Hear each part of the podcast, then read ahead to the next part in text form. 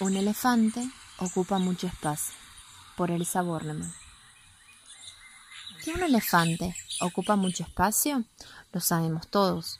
Pero que Víctor, un elefante de circo, se decidió una vez a pensar en elefante, esto es, a tener una idea tan enorme como su cuerpo, ah, eso algunos no lo saben, y por eso te lo cuento.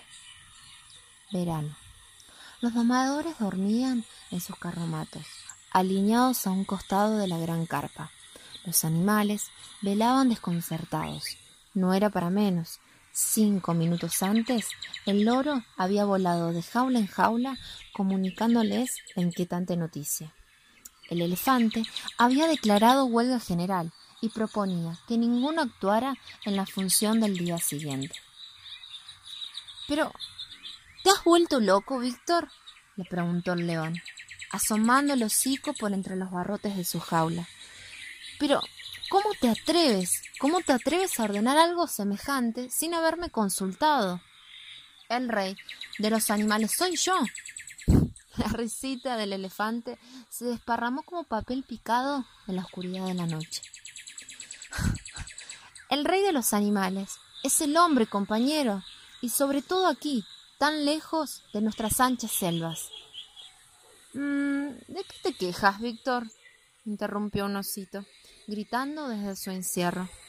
¿No son acaso los hombres los que nos dan techo y comida? Ay, tú has nacido bajo la lona del circo, le contestó Víctor dulcemente. La esposa del domador te crió con mamadera, Solamente conoces el país de los hombres y no puedes entender aún la alegría de lo que es la libertad. ¿Se puede saber para qué hacemos huelga? gruñó la foca, coleteando nerviosa de aquí para allá. Al fin, al fin una buena pregunta, exclamó Víctor, entusiasmado, y ahí nomás le explicó a sus compañeros que ellos eran presos que trabajaban para que el dueño del circo se llenara los bolsillos de dinero, que eran obligados a ejecutar ridículas pruebas para divertir a la gente, que se los forzaba a imitar a los hombres, que no debían soportar más humillaciones, y que patatín y que patatán. Patatín fue el consejo de hacer entender a los hombres que los animales querían volver a ser libres, y patatán fue la orden de huelga general. Bah, pamplinas, se burló el león. ¿Cómo piensas comunicarte con los hombres? ¿Acaso, perdón, alguno de nosotros habla su idioma? Sí, aseguró Víctor. El loro será nuestro intérprete. Y enroscando la trompa entre los barrotes de su jaula, los dobló sin dificultad y salió afuera. Enseguida abrió una tras otras las jaulas de sus compañeros. Al rato, todos retosaban en torno a los carromatos, hasta el león. Los primeros rayos del sol picaban como abejas zumbadoras. Sobre las pieles de los animales, cuando el dueño del circo se desperezó ante la ventana de la casa rodante.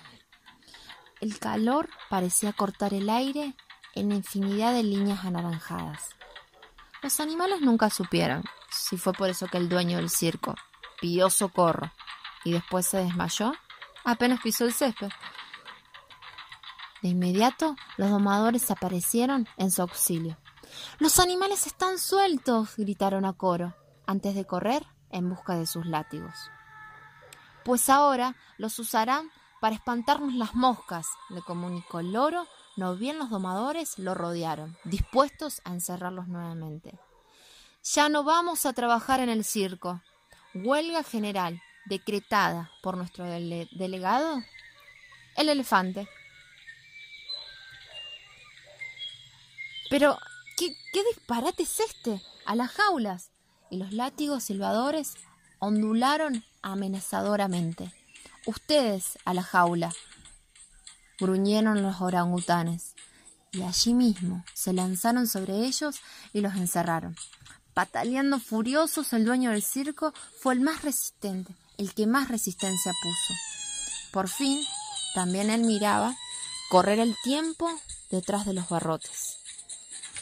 La gente que estaba esa tarde se aglomeró delante de las boleterías.